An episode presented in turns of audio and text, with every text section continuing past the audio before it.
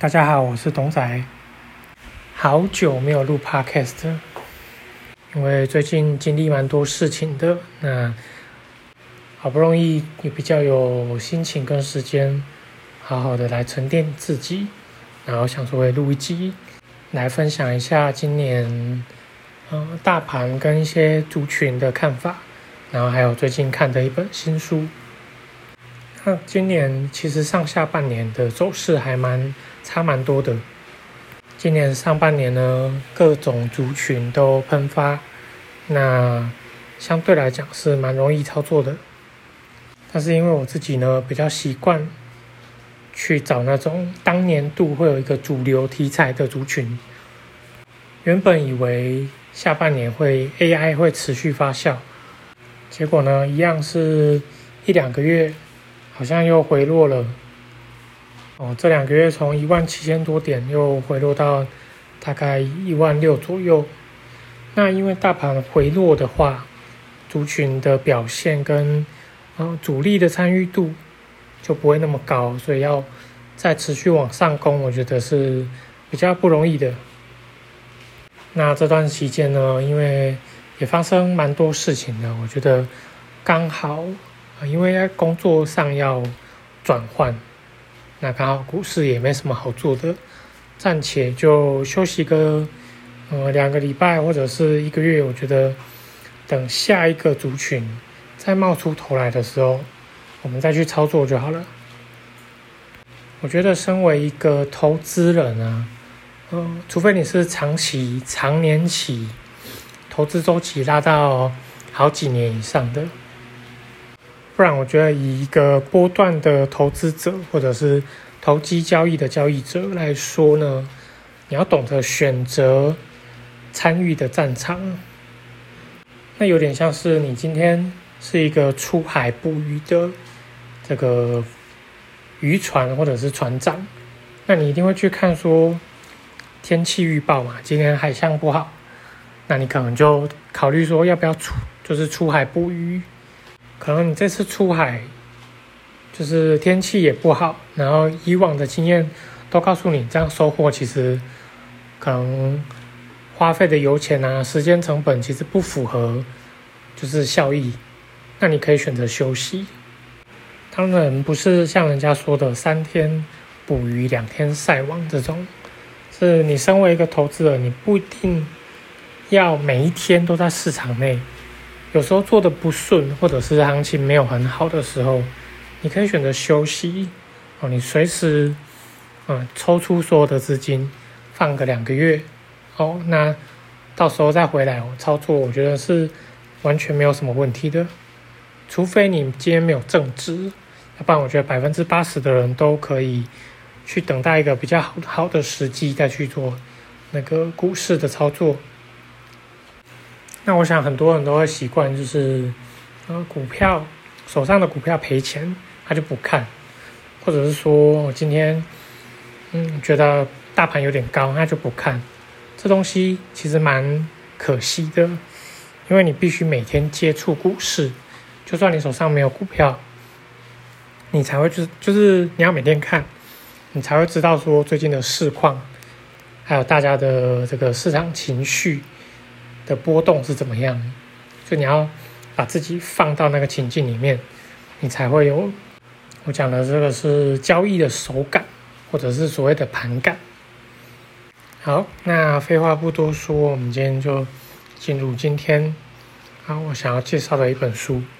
哦，虽然我还没看完，但是我觉得，看到大概三分之一，就有蛮多的想法，想要跟大家去做一个分享。首先是大家都知道，我对嗯所谓的订阅或者是上课制其实没有那么喜欢哦。主要的原因是因为我觉得大部分的书籍写的内容虽然是过去发生的事情，但是其实嗯书中的介绍其实会很完整的去叙述一个波段的操作。它的理由，还有进出场的一一整个历史的回顾。那以订阅制的文章来讲，我觉得很难做到这样子的事情，而且碍于法规，其实我没办法去提到太多的个股是看好还是看坏，所以我一直以来都蛮倾向由阅读去学习投资理财财这件事。那我今天要讲的是非式思考，是由 PTT 的名人这个菲比斯哦所写的书。那我必须先讲为什么我我会选中这样的书哈。像我很认同我大学时期有一个学弟，他他跟我的核心理念其实很像，就我们我们一致认为说。要学习一件事情，你就要直接跟那个领域最强的人学。所以，投资理财来讲，我觉得最最强的就是啊，巴菲特，然后什么杰西·里佛摩这种很传奇，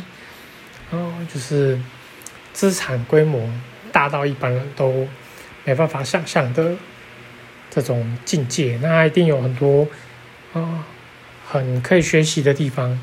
一般人只要学到皮毛，说不定就可以就是达到他嗯千分之一的财富都有可能。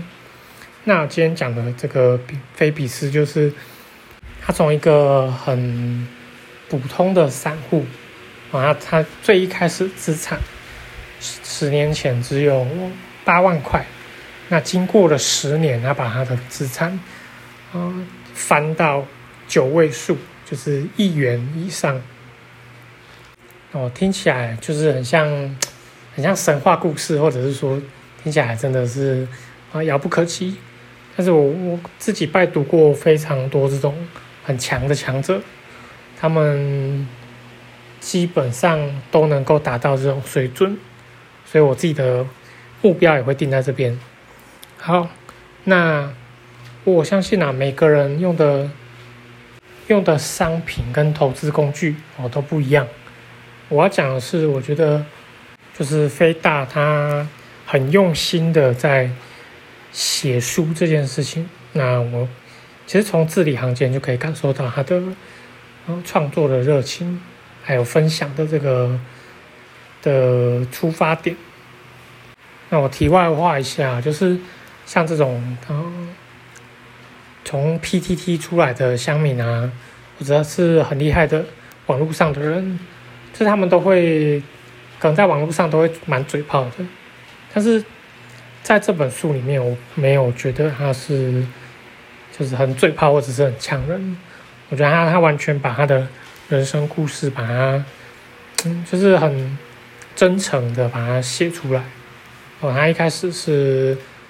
嗯，就是他完全白手起家，然后家里环境其实啊还蛮不好的，还有一个投资。失利，然后各种还蛮可怕的，会带给他负面思想的一个老爸。那我觉得这东西影响他蛮大的，还好他有就是跳出这个被影响的框架，然后去坚持自己觉得对的事情。那我要讲的是，嗯，飞大他他算是基本面的信奉者。虽然跟我的投资哲学或者是投资理念还不太一样，但是我觉得只要是强者都有可以学习的地方。那我觉得其实蛮多厉害的人出身是啊基本面的信奉者，因为其实这个东西非常的直觉。像比如说今天有某一个题材出来的的时候。那跟这个题材相关的会有三到五家公司，那可能股价都发动，这个时候你要选择哪一档？如果你今天是基本面的信奉者，那你就会去看五家公司的财报、体值，然后 EPS，然后各种的数据去做分析，你总会挑个两三档。那因为你做过研究之后，你比较敢投入金钱。然后甚至对这家公司有信心的时候，你才会去做个重压，然后长报的动作。那虽然飞大他是银行从业人员出身。哦，那一般人可能会说，哎，我不是银行或者是相关的呃行业的人，那我能够做到跟他一样的事情吗？其实是可以的。那当然，他在书中有讲说他是怎么样去看待一个交易的事件，而且